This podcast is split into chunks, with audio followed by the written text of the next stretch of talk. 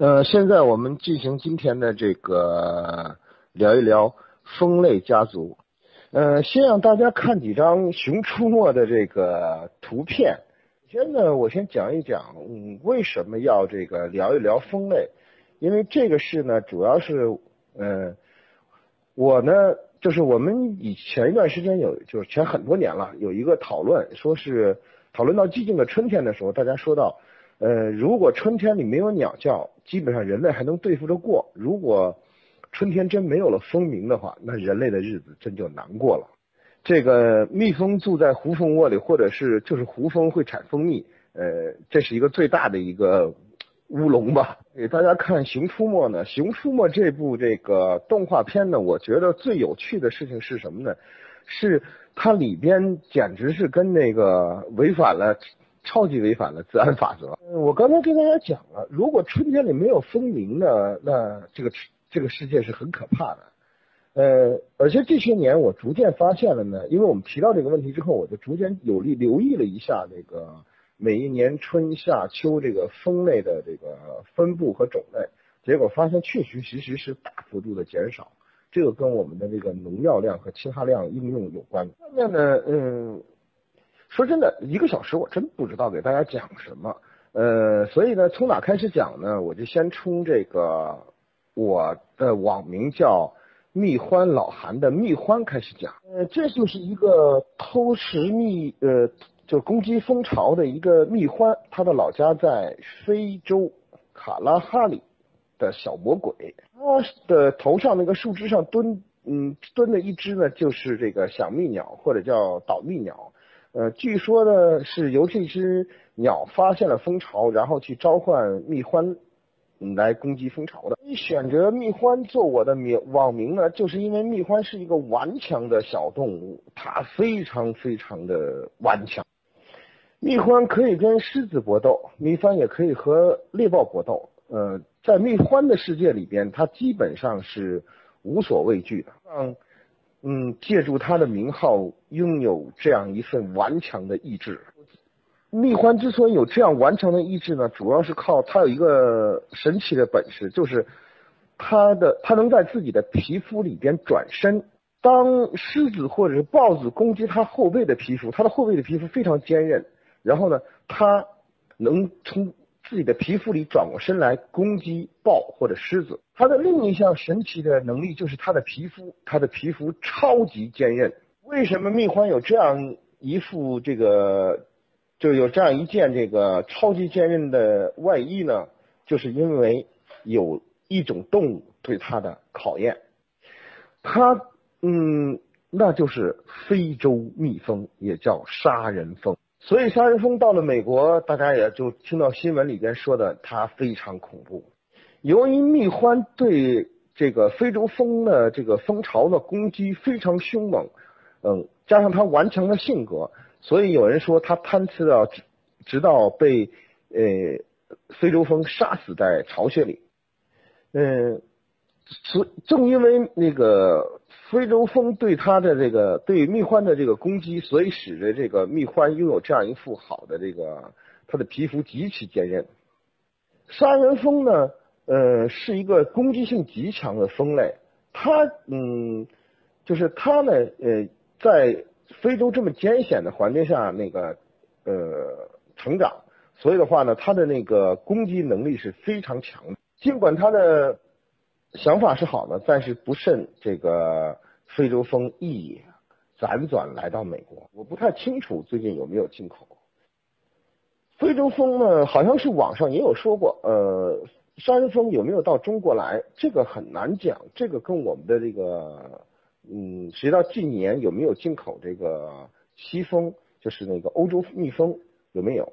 所以呢，呃，这我们就提到了非洲蜂了。那么非洲蜂呢是怎么进入美国呢？它是由于由于现在还在世的一个巴西的一个呃一位专家吧，引种到巴西，他的目的是希望能够嗯提高蜜蜂蜂蜜的产量。非洲蜂称霸北美主要的原因有两个，一个是它分群能力很强，尽管非洲蜂身体强健，呃有很多很多优势，是不适合那个我我们去驯养的，但是呢。呃，非洲蜂呢，它由于这个，它有一项这个进化优势，非洲蜂是可以和欧洲蜜蜂嗯杂交的。另外一个是它能够可以和欧洲蜜蜂杂交。由于那个非洲蜜蜂呢是热带蜜蜂，热带的蜜蜂呢不像欧洲蜜蜂和中蜂这样，它们中它们是属于温带和温嗯温寒带的蜜蜂，它们呢愿意储存在蜂巢当中储存大量的蜂蜜，而非洲蜜蜂是属于热带蜜蜂，它是游牧型的，有点像逐水草而居的这个游牧文化，它是呃不停的迁徙寻找花蜜的，所以说它不储存花蜜。非洲蜂呢？在进入这个北美之后呢，它一个是通过它的分群能力去扩散，另一个呢就是通过它的雄蜂和这个欧洲蜜蜂的那个蜂后交配。呃，非洲蜜蜂的话呢，非就是那个非洲蜜蜂的雄蜂和这个蜜蜂和那个西蜂交配之后呢，呃，西蜂空后产下卵，孵出的第二代蜂后，这就涉及到前面有一个。朋友提到一个问题，就是说，呃，这个蜂群当中的权力权力转移，要比那个西蜂和西蜂之间交配的这个蜂后产下来的这个卵孵化期要短一点。说，呃，这个非洲蜂的非洲蜂的这个带有非洲蜂基因的蜂后会提前于它的妹妹们孵化一天。一部分蜜蜂随老蜂后迁飞到其他地方，留下呃一部分蜜蜂陪伴着即将诞生的蜂后。呃，它这里边的转移其实是很简单的。一般来讲呢，就是在呃，他们先要造王台，然后蜂后在里边产卵，有里边还有新的蜂后诞生。一般它要产两到三个，甚至嗯到五个到六个的也有。这是呃最后要这几个。蜂后决战决定谁成为一个真正的蜂后。早孵化出一天就意味着什么呢？意味着它其他的姐妹还在蜂台里边没有出来，或者是还没有没有发育完全，它这个时候就会攻击它所有的妹妹。新蜂后即将孵化出来的时候呢，呃，蜜蜂群会这个停，呃，之前就要停止给这个呃蜂王喂食，呃，喂食王浆，而且经常催促它。呃，其实就是让它减肥了，因为他们要迁飞出，将他们从这个蜂巢里边拖出来，咬死、蛰刺死。到了中国，也像非洲蜜蜂到了北美对付西蜂一样，对付我们的中华蜜蜂。呃，我们今天在这个非洲蜜蜂的面前呢，可能我们的这个呃欧洲蜜蜂好像是毫无还手之力，但是欧洲蜜蜂到了中国呢？如果这个这个欧洲蜜蜂或者是意大利蜜蜜蜂或者欧洲欧洲就是西蜂吧，然后他们这里边有其中有一个蜂后混有这个非洲蜂血统的或者基因的孵化，它将比它其他的姐妹早孵化出一天，也是一种巧合。这种巧合就注定了它们可以大摇大摆的溜进，或者是呃明目张胆的进入了这个中华蜜蜂的巢穴，所以。那么，这个具有非洲基因的新的蜂后登上了王位之后，它的所有的后代都具有非洲蜂的基因和所今天所有这个杀人蜂的特点，也就是北美嗯蜂农讲的，他养的都是这个欧洲蜜蜂，却突然有一天变出变出了很多杀人蜂。呃，不过还好，嗯，我们群内有一个朋友也在养中蜂，中华蜜蜂很多地方已经都，嗯是，都没有它的这个踪迹了。他们进入巢穴之后，就可以对中华蜜蜂的蜂后发起攻击，咬它，蛰刺它，以至于它死亡。中华蜜蜂呢，是我们中国本土或者也说是东方蜜蜂本土的一种蜂类，原先它遍布从南到北，由于。欧洲蜜蜂的那个西蜂，欧洲蜜蜂的那个体重较大，它比那个中华蜜蜂要大一些，所以说呢，它的飞行起来的翅膀所颤颤动出的频率发出的声音，很像中华蜜蜂的雄蜂的声音。呃，说到这里呢，其实呢，不管是西蜂和还是这个中蜂呢，呃，它们都有一个有趣的习惯，它门口有门卫。欧洲蜜蜂呢，它主要对这种大面积开花的这种的植物开花的时候，它采集蜂蜜啊等等的能力都非常强，而它对其他自然野生的植物的这个授粉能力相对来讲就较弱一些。呃，中蜂呢对环境的意义是非常重要的，中蜂的嗅觉是非常灵敏，所以说它呢对这个周边零散的这个。嗯，零对周边零散的这个呃开花呢，开花植物开的花呢，都能够去授粉。呃，另外一个呢，中蜂在一些抗病害啊、虫害啊，尤其是丰螨的能力上比较强。中蜂有一个习惯，就是它每次回来的时候呢，嗯，怕那个它能粘，就是。他在身上带回蜂螨来，呃，会有一些守门的蜜蜂会给他进行检查身体，帮他抓虱子。那当然，这个虱子就是蜂螨了。呃，蜜蜂是比较喜欢酒精的哦，它比较贪食。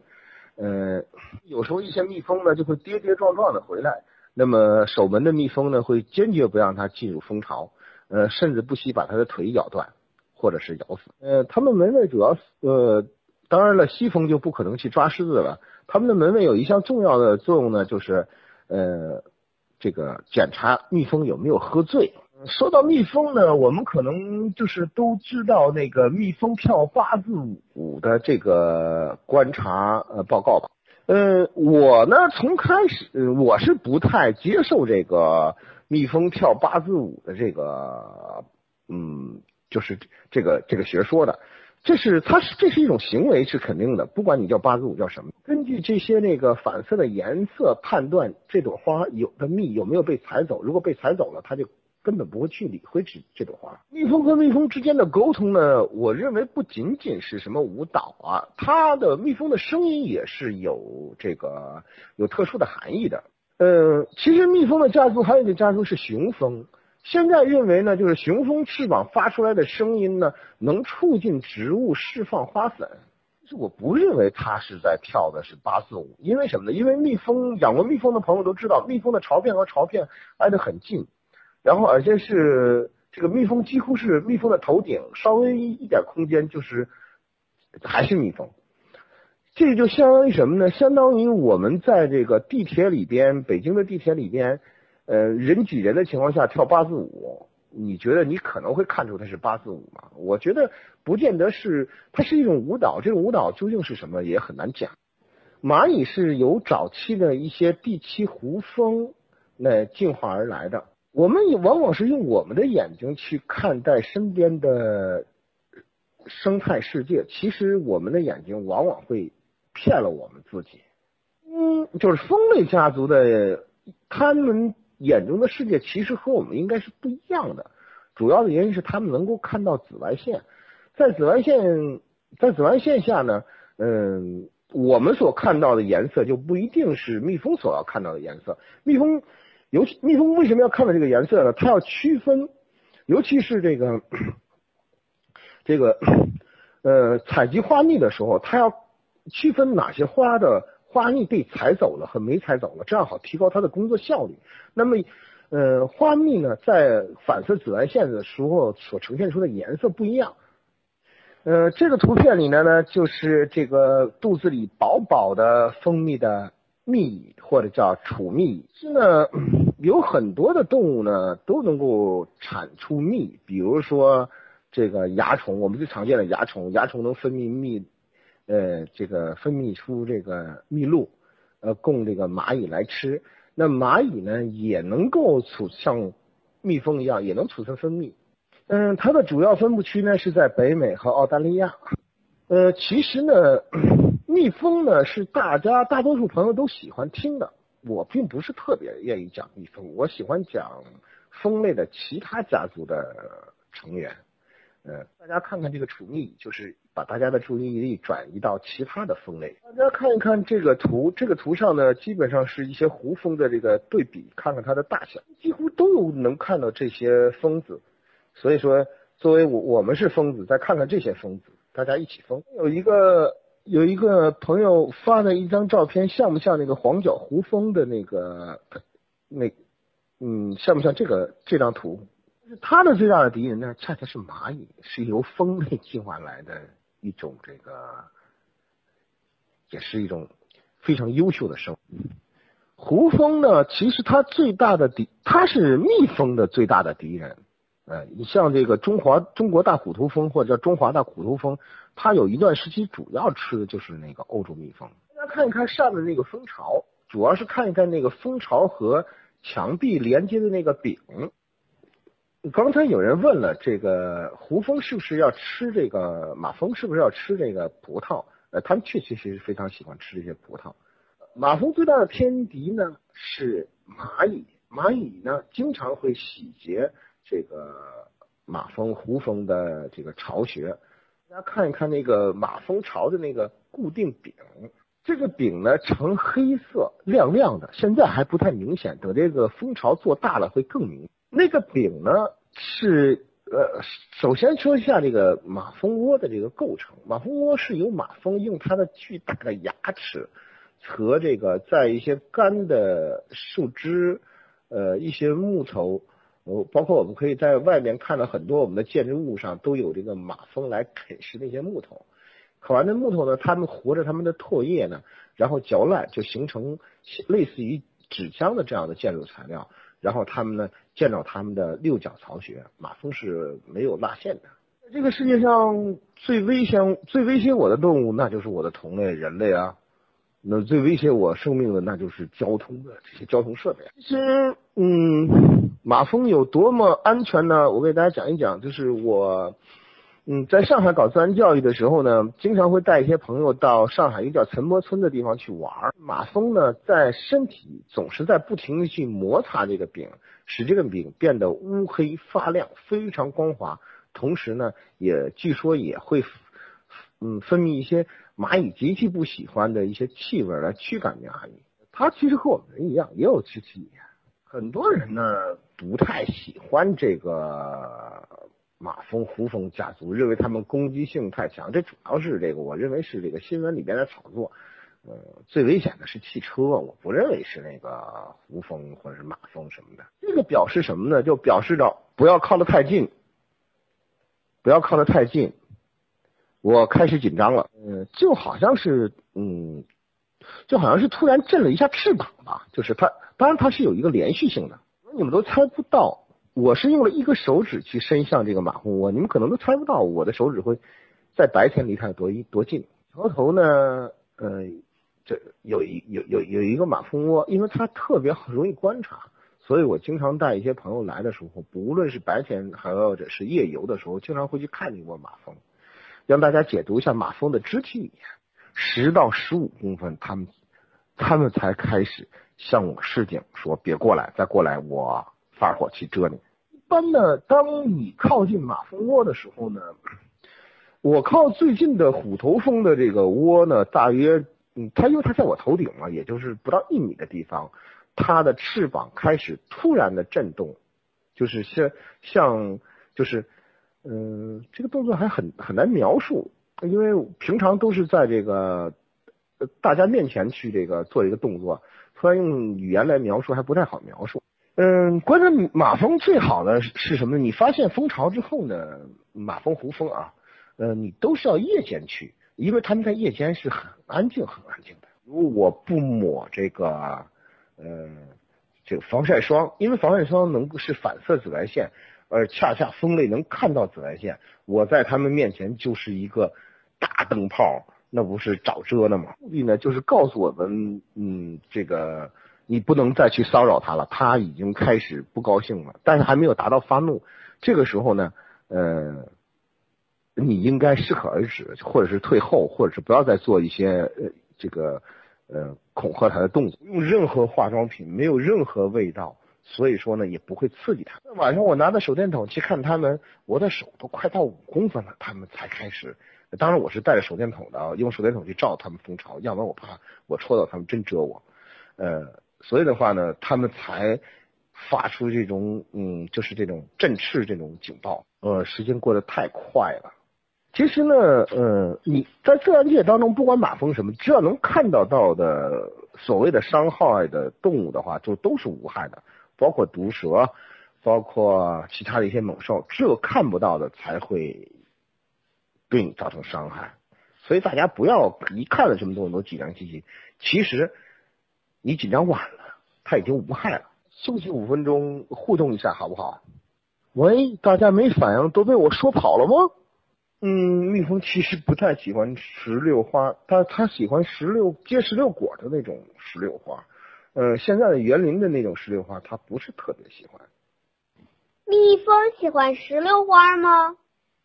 那大家不要学我啊！因为我我我刚才突然发现两个有几个小孩子在说这个，在说这个，在说话，所以我发现发现就是小千千万不要小孩子来做，而我去做都是一点一点的去试探着去做的。呃，当然我那个个别，而且还有有许多保护措施。嗯，因为这个金环大胡蜂，也就是中华虎头蜂大虎头蜂，它是这个。这个蜂类家族当中的铠甲武士，所以我是最喜欢的是它。老师，为什么我去潭柘寺被两只蜜蜂蛰了，我也没惹它呀？嗯，当然了，呃，看过《舌尖上的中国》的人都知道，大家都喜欢油炸它，呃，它的幼虫包括它的成虫，呃，我非常不开心。蜜蜂这把事情真的是正确通告的吗？我觉得不不太相信。那其他蜜蜂是怎么通告的呀？我还不知道呢。嗯，蜜蜂呢？呃，怎么说呢？蜜蜂蛰你呢，不是因为你没惹它。蜂类呢，没有人类那样那么报复心那么强，它主要是报复心没有那么针对性。呃，你去潭柘寺的时候呢，是因为蜜嗯蜂类的攻击一般是像胡蜂吧。你在一周之内，它都有攻击性的，就是被侵扰之后，它一周之内都是非常易。也许在一周之内有别人侵犯过它，他把账记到你头上了。呃，你其实好像是没有侵犯他，但是呢，他以为你侵犯了他。呃，这可能是个美丽的误会，但这比较对你比较好，呃，提高免疫力啊。熊喜欢吃蜂蜜吗？老师，为什么不是错了错了？老师。人类现在有能力可以用纸来复制一个马蜂窝，并迷迷惑马蜂吗？呃，刚才跟大家说了，说到中蜂的时候，就中华蜜蜂的时候呢，它的嗅觉非常灵敏。那么也就是说，它们选择花的时候还是通过嗅觉。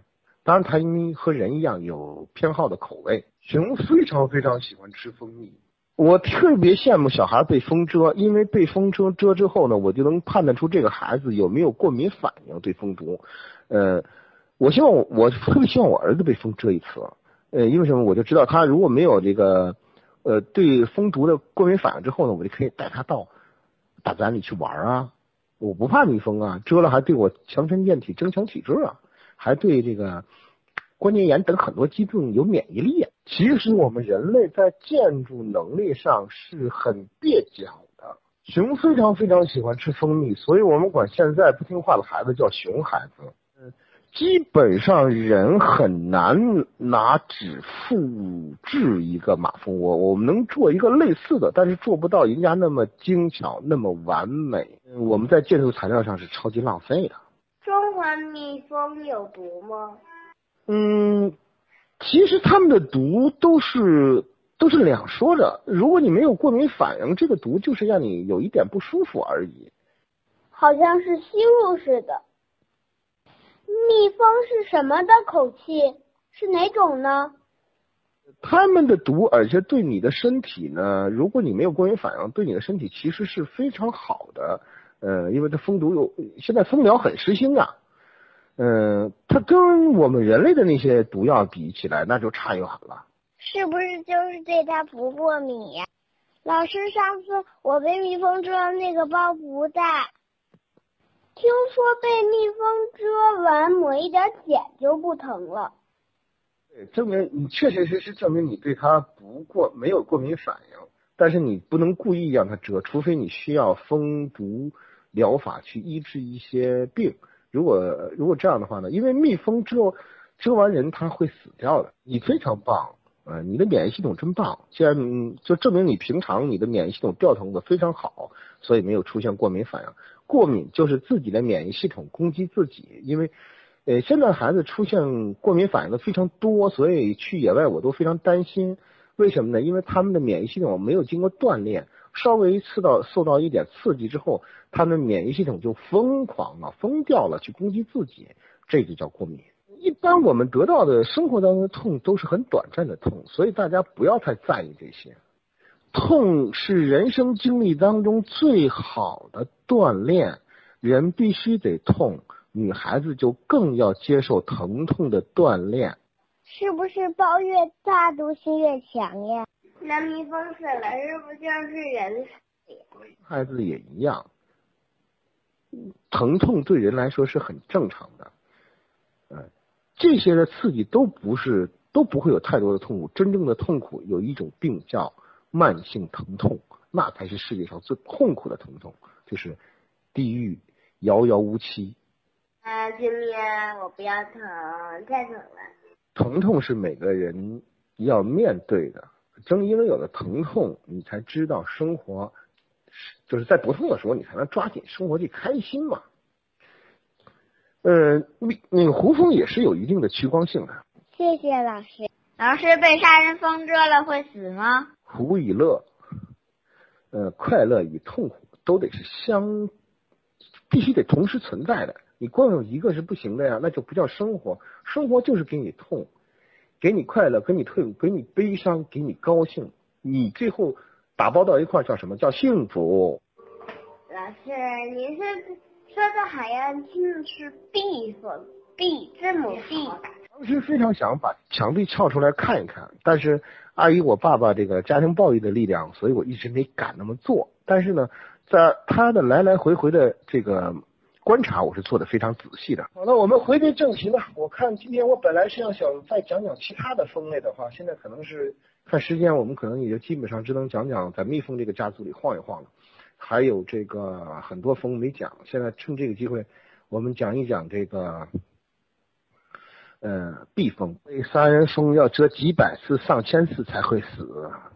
大家先看一看那些避蜂，避蜂呢，对我来说呢一点不陌生，因为我出生在内蒙古的那个地方呢，我家住的房子呢，呃，是用土坯做的房子。可能现在很多人都不知道什么是土坯，在土坯房子的窗框，就是窗框是用这个松木做的。在窗框和这个房子的墙之间呢，有很多空隙，那里边就住了很多很多蜜蜂。因为大棚里面的植物呢，像西冬天卖的西红柿啊、茄子啊、这个黄瓜啊、辣椒啊，部分的大棚呢，它不是有机的呢，它也不愿意花这个钱，用的都是授粉剂。授粉剂是什么呢？就是雌类雌性激素。哎，蜜蜂呢，这些年呢，其实蜜蜂它的它，我印象当中它是根本就没。嗯，现在我也搞不清楚它是有有遮遮针没遮针，但是我的印印象当中它是没有遮过人。可以看到那个箱子里面，因为避风呢是非常适合现在做一些商品风的，主要是用来给这个冬季给，一个是它那个蛹可以储存在冰箱里边，呃，二是一个就是它可以放到这个，它是属于独立这个单个风互相独立的，然后它呢是什么呢？它是那个呃。它是就是给主要是给今天那大棚里边的那个植物去授粉。过两天西瓜熟了的时候，大家都知道有一种西瓜被打一种叫打了膨大剂、膨果剂的这个东西，哎，就是都它们都是属于一类的，都属于类雌性激素。类雌性激素呢，对人的危害非常大啊，多大呢？它就是能把男孩吃成女孩。嗯，你想我都这么大年纪了，万一把我吃成女性可怎么办？这会使大家体内的这个雌性激素比较就是就是很多了，呃，所以这些年呢，像雄蜂啊，还有这个呃蜜蜂啊，用在这个大棚里给花授粉的用的特别的多。那我也希望朋友们多多提倡这些，这样避免一些这个呃这个雌性激素的滥用。所以今天只讲的仅仅是主要集中在这个呃就是属于蜜蜂家族里面。还没有太怎么讲胡蜂，我在开头说的，我为什么要讲一讲疯子这个家族？这个家族对我们的吃饭问题是很重要很重要的。提一下那个，就是我们经常看到的那个顶花带，呃，就是黄瓜里带了一个大黄花，没有落掉，但是黄瓜长得很大，这个就是占过花的，俗称叫占花，就是雌性激素污染的黄瓜或者是丝瓜，大家尽量不要去吃。考虑到时间问题，我先给大家发一些关于嗯关于寄生蜂和其他的一些蜂类的，就是呃一些图片，大家先看一看。还有西红柿呢，长了奇长了奇形怪状，长得很多，还有草莓长得那个果子很怪。这种有怪的呢，都是由于雌性激素用量过多，点花点的过多呢，就是雌性激素中毒，大家尽量要不要吃。呃，这是一种果裸。它呢也叫陶工蜂，呃，它做的泥巢比泥蜂做的泥巢呢要漂亮一些。嗯，由于出现这种滥用雌性激素的这种嗯情况下呢，我们开始呼唤雄蜂，呼唤蜜蜂，呼唤中华蜜蜂，呼唤等等很多的授粉昆虫来帮我们完成这个嗯我们农业当中的这个呃生产问题。胡蜂家族。还有寄生蜂家族，他们是这个等于是我们农业植保的卫士，或者是大自然植物界的卫士。呃，这么说也不太，我觉得也不太完全。主要就是他们能够平衡所谓害虫的数量，不让他们威胁到我们的环境，或者是我们的农业粮食产量吧，或是农作物产量。呃，我在广州东莞一个别墅区施工的时候呢，我的脚下就有几个，就脚下的墙壁上嘛，离我的脚趾头隔着隔着蚊帐啊，隔着蚊帐大约有三十公分的地方，就有一排这样的小巢。他做这样的小巢呢，嗯，是是为什么呢？呃，就是为了把这样的小虫放在这儿巢里边，放在这巢里干嘛呢？呃，给他的宝宝当饭吃，这样果裸的宝宝呢就能吃到新鲜的食物。呃，那个是什么呀？感觉像一个大墙有一个洞。嗯，由于蜜蜂家族不像人类有冰箱呢，所以它的食物呢无法保鲜，所以呢，呃，果裸呢，呃，它就是它不是杀死这个昆虫，一杀死它很快就基本上，嗯，要在广东那么高温度里边，也就是几个小时就开始液化，呃，也就是一天多的时间就变成一滩水了。那么呢，它就是用给它麻醉，不让它死去。蜂王还是蜂后还是什么呀？嗯，以这个松树上的蚜虫为例吧。松树上招了蚜虫之后呢，松树就会分泌大量的分，就是松脂。嗯，大家知道这个这个寄生蜂是怎么来的吗？大家看一看，现在正在给蚜给蚜虫身体里产卵的这个寄生蜂，中呢就是大快朵颐去吃蚜虫，并且在这产卵，让它的孩子继续吃蚜虫。寄生蜂。嗯，就会去找蚜虫，像刚才那个图片一样，去往它的身体里去产卵。一般是在那个呃被人用刀砍伤啊，或者受过伤的这个松树皮上才能看到松脂。其实松树的叶子也会分泌这种松脂，就是我们闻的叫松香的这种东西。知道，它是往别的昆虫里产卵，然后嗯，让然后别的昆虫就开始疯狂的吃食物。然后最后那个它里面的虫子就把这只虫子弄死出来，感觉寄生虫进进去之后就在一个啊非常大的一个啊仓库。你像一，然后当它的浓度达到一定的时候，会飘散很远，很远之后呢，像瓢虫啊，还有这种寄生蜂啊。闻到这种松子的味道的时候呢，就知道松树招了蚜虫了，于是他们就飞过来找蚜虫。蜜蜂的蛰刺是有倒针的，所以蜜蜂蛰刺你之后呢，它会死去。往往呢，你太慌张反倒不好，反倒会引起这个惊扰，导致于这个更多的蜂来攻击你。呃，在看着那张图片，那个嗯，在往蚜虫里产卵的那个寄生虫的图片的上面那个，那个是一个。甲虫的幼虫，那个幼虫的体内长满了寄生虫，嗯，就是寄生蜂的幼虫，它的幼虫就跟蛆一样，在它那个身体里，但它已经不能动了。呃，不好意思，时间好像到了。老师好，我可以问一个问题吗？就是如果被杀人蜂蛰到了，有什么临时的措施？比如可以原地的稍微治疗一点。如果被大群杀人蜂蛰了，有药可治吗？会死吗？不好，呃，不好意思，我怎么找不着那个、那个、那个叫什么那个助手的那个那个写结束那指令。刚才好像有人问过我，什么是僵尸风？僵尸风就呃也算是比较有趣儿。僵尸风主要的，我看到网上报道说的，主要说的是那个那个被寄生营寄生的这个呃蜜蜂，然后因为它被寄生之后它不能动，呃，但是呢，呃，这是个还有一个很有趣的现象，一般被寄生营寄生了的僵尸蜂呢，往往更有趣的是呢，还有一种机蜂，呃，这种机蜂呢也是一种寄生蜂，它呢会往这个蜜蜂的被寄生了寄生营的这个蜜蜂僵尸蜂里边再次产卵，产的是机蜂的幼虫，机蜂的幼虫会把这个呃这个寄生蝇。就是一种苍蝇，就是寄生蝇的这个幼虫呢，给干掉。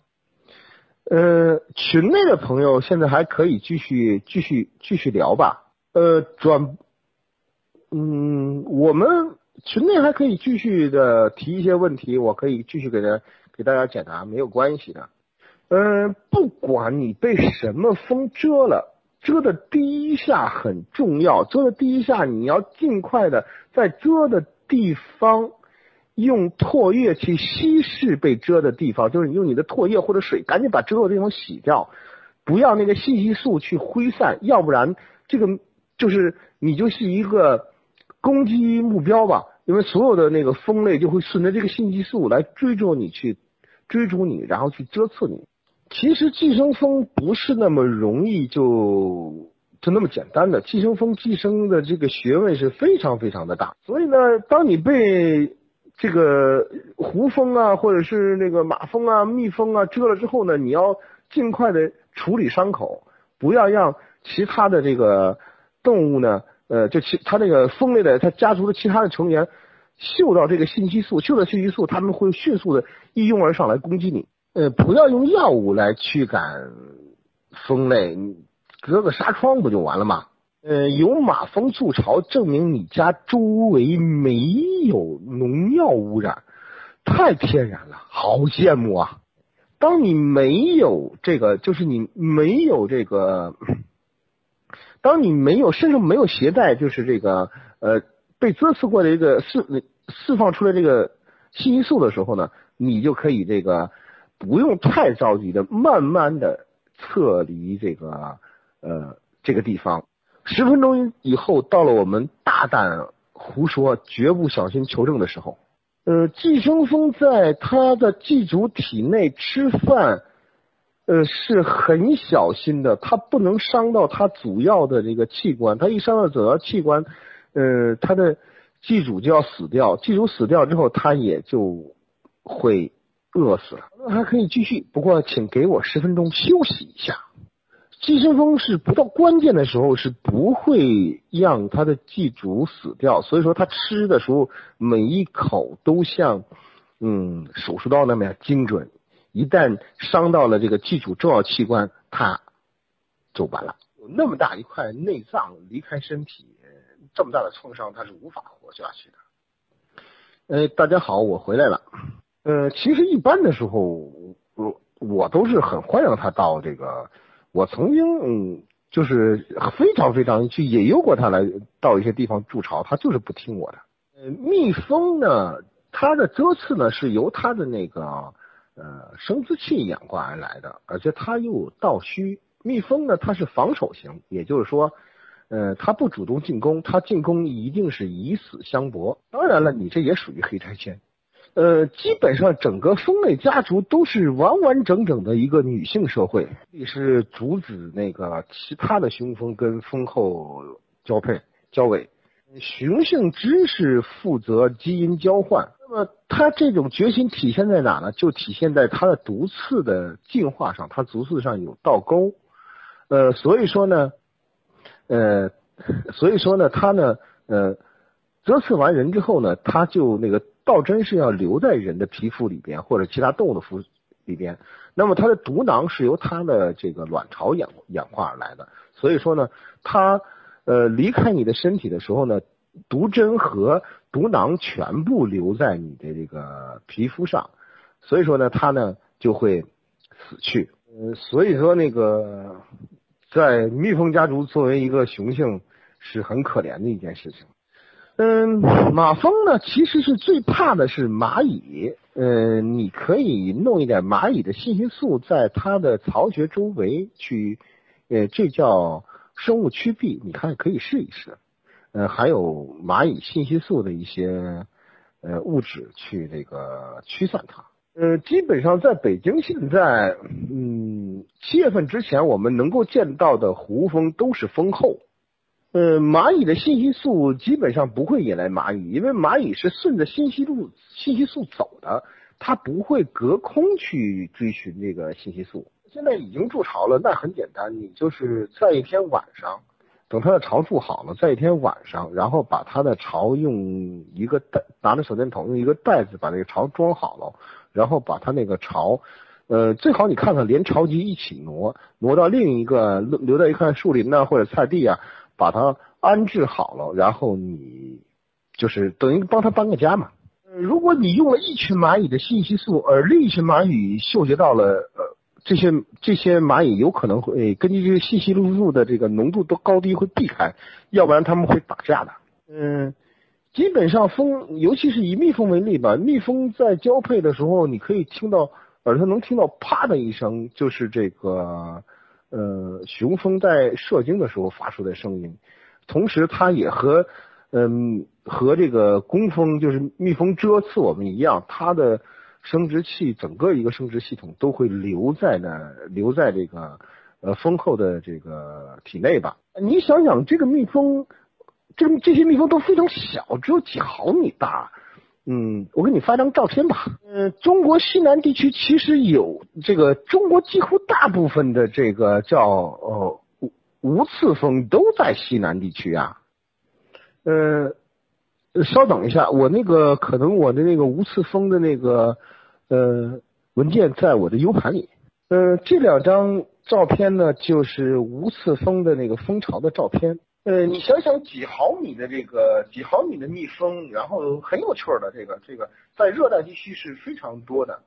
嗯，它有一个习惯很招人烦，因为它特别愿意吸食人家汗液当中的盐分，所以它老往人身上往人的脸上落。所以一些纪录片，就是尤其是热带雨雨林的这个纪录片的那个摄影师啊，呃，主持人呐，都对他这个非常恼火。嗯，上边那个呢？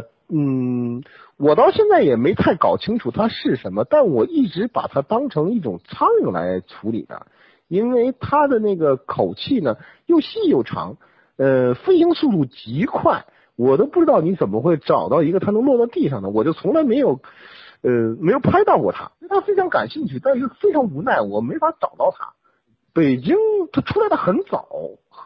呃，然后呢，它一年活的也很很晚才消失。通过它的口气呢，我觉得也不太像石牙蝇，但是它长长的那个呃嘴呢，口气呢也是呃吸食花蜜用的，就都能看到它。呃，它飞行起来它没有那个嗡嗡声，看到它那个吸食现在的一些植物的花蜜。而且是悬空当中有点蜂鸟的意思，嗯，它也也可能是蜂类，你可以去查一查，因为我那个目前还没有查到它，可能你运气好，比我好会查到它，到时候大家分享一下。嗯，其实蜂类的幼虫呢和蛆差不多，呃，胡蜂家族呢无非它的巢是倒挂着，它的幼虫呢会被一个透明的丝粘在这个它的巢室的底部，所以不用担心它掉下来。类雌性激素很恐怖的，呃，网上炒作说它们的主要成分就是这个避孕药，那这没错的。这种摩擦声呢，对于这个胡蜂是无法忍受的。这个胡蜂听到这个声音就会，呃，纷纷离巢，疯狂的去猎食，它们的猎食会很凶猛。嗯，胡蜂家族呢，主要是幼虫呢是吃肉的，而成虫由于这个消化系统和呃某些原因呢，就是它是不能直接吃肉的。它只能把肉喂给这个幼虫，幼虫再将半消化的食物反刍，就是等于在呃回回哺给这个成虫。其实，在昆虫世界，就是空中的狮子或者是老虎。嗯，胡蜂家族的幼虫呢，是有个很有趣的行为，就是它饿了的时候呢，因为它有。不要看它像蛆，但是白色的蛆，但是它有两颗很大的牙齿，它会用牙齿去摩擦这个蜂巢的巢壁，因为它磨它的巢壁是那个纸质的，所以会发出这种这种声音很响的。你都你你你观察蜂巢的时候，可以看到那种大色的白色的影去饿它饿了的时候，它那种就是呃就像海就像那个海象，那个海象那不是两个大牙嘛，去去呃去那个去扒着那个岸边那个那个土走路的时候那个样子，去刮擦的那个潮壁，发出这种摩擦。类雌性激素，也就是说是和避孕药主要成分相同的这些雌性类雌性激素，呃，它们有多恐怖呢？有六年。呃，人们发现英国的一条河里边的雄鱼突然消失了，于是人们开始研究，研究的结果是又以尿液和这个污水的形式进入污水处理厂，在污水处理厂经过微生物分解之后排到河里。有些人刺激他们的捕猎行为，然后他们去捕猎回来之后。他们首先是把猎物活活的撕下来，然后团成小肉球，然后或者是嚼成肉泥球，就是丸子嘛，肉丸子。嗯，北方叫狮子头，带回来给幼虫吃。幼虫吃完之后会，呃，一般会分泌出一些嗯液体状的东西给这个嗯成年胡蜂。嗯，有趣的是呢，嗯，胡蜂的幼虫呢是不排便的。呃，它们的便废弃物呢会包裹在一个囊中，这个囊在身体里没有固定的位置，所以叫游离状。呃，在它们这个羽化成为成虫的时候呢，随着脱掉了外皮的时候，就是化蛹的时候，随着外皮的时候，呃，成为一个干瘪的小黑点儿，然后抛弃掉。更可怕的是，这些长出了卵巢的雄鱼长大之后产出的卵，竟然可以孵化出小鱼。这是九六年英国公布的，到现在已经二十年了，而且是在十年前，华东师范大学就有一批研究生做的课题就是这个。呃，今天采草莓呢，呃，今天采草莓呢，主呃就是草莓的授粉呢，今天大部分用的都是那个授粉剂去授粉，就是喷洒。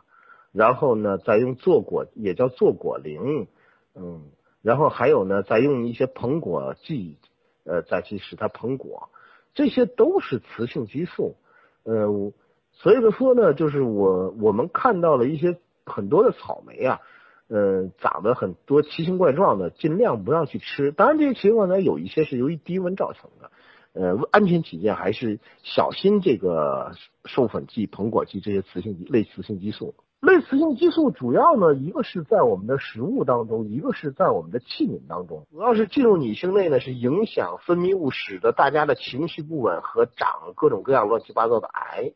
呃，男性主要是生殖毒害，就是主要是男孩子会长出一些乳房啊什么这些东西。中国育龄妇女采用这个类雌性激素这种避孕药，哦，呃，作为他们主要的避孕方法。然后这些类雌性激素进入这些育龄女性的体内，然后最后从肾代谢，由膀胱嗯以尿液的形式排放。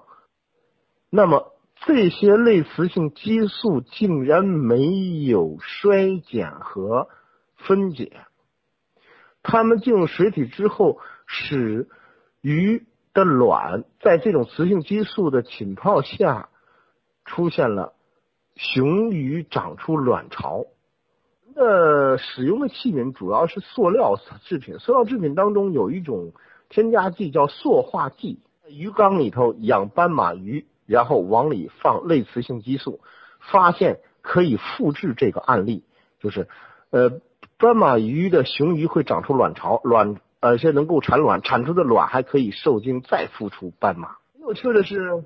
这种类雌性激素真是我是最讨厌的这种的激素，是因为进入人体之后会造成大家干扰大家的那个内分泌，使就是现代人变得很胖嘛。你比如说我二百斤，也许就有这个原因，嗯，或者是变得干干瘦、骨瘦如柴，就这种现在那种嗯瘦的皮包骨子的女孩子，嗯，类雌性激素的污染呢，确实是是一个很值得重视的时候，尤其这些妈妈们，无论是男孩还是女孩，呃，他进入体内都会对健康带来很大的问题，所以大家可以重视一下。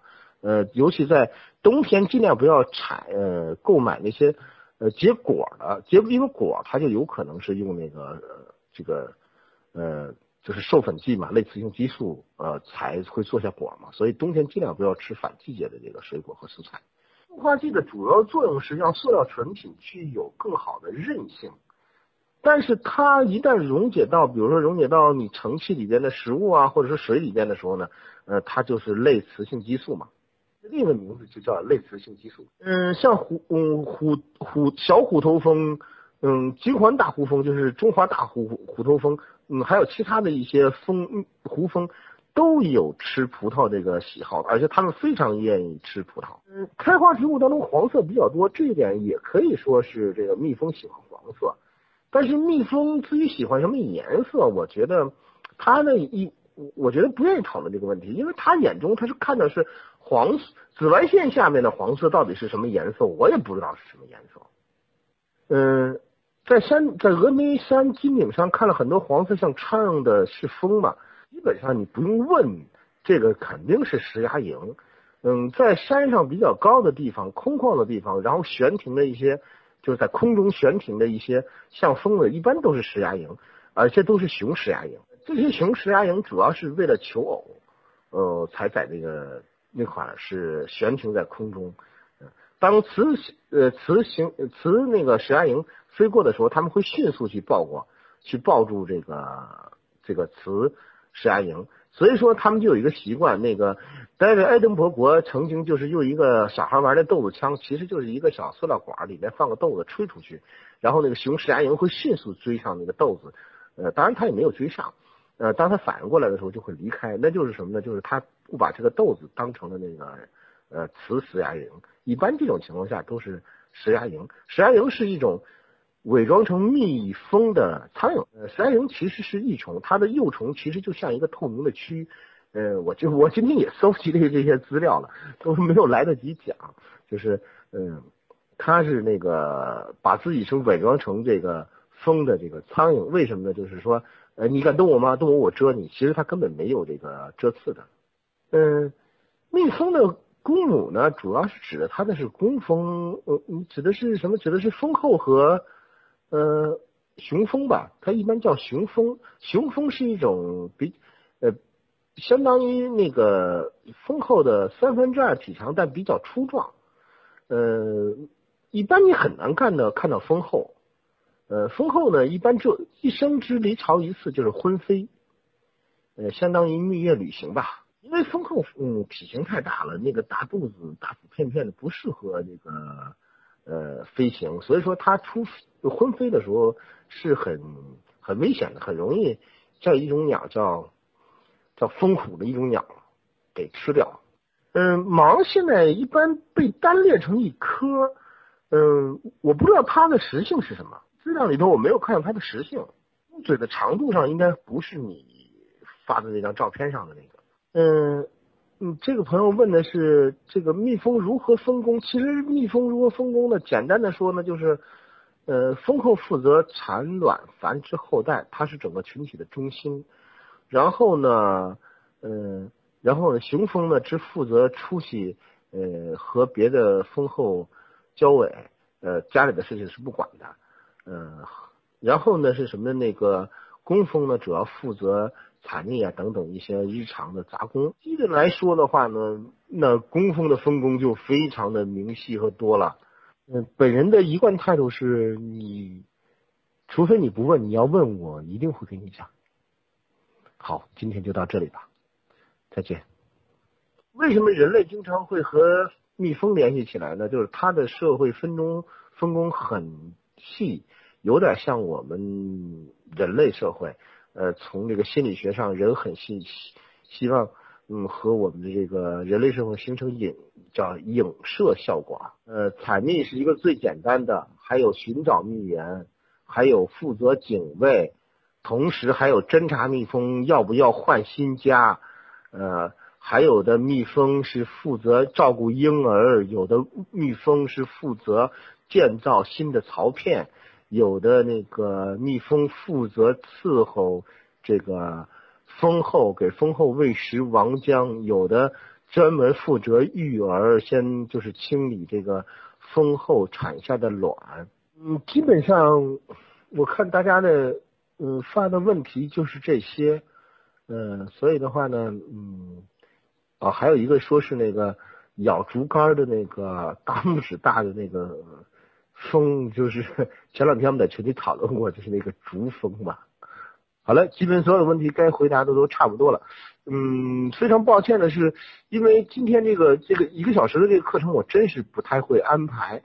嗯，所以呢，我想讲的很多东西也都没有讲出来。嗯，我感觉呢，嗯，这个。我的语速可能也有点太快了，嗯嗯，不管成广嗯成功不成功吧，反正这是我第一次尝试利用嗯网络吧，就是说利用微信吧。我一直是在呃网络以外，呃还是第一次尝试，希望能够以后能够把这个嗯微信这个这个工具能够用好吧，这也是对我的一个提升。我原本不。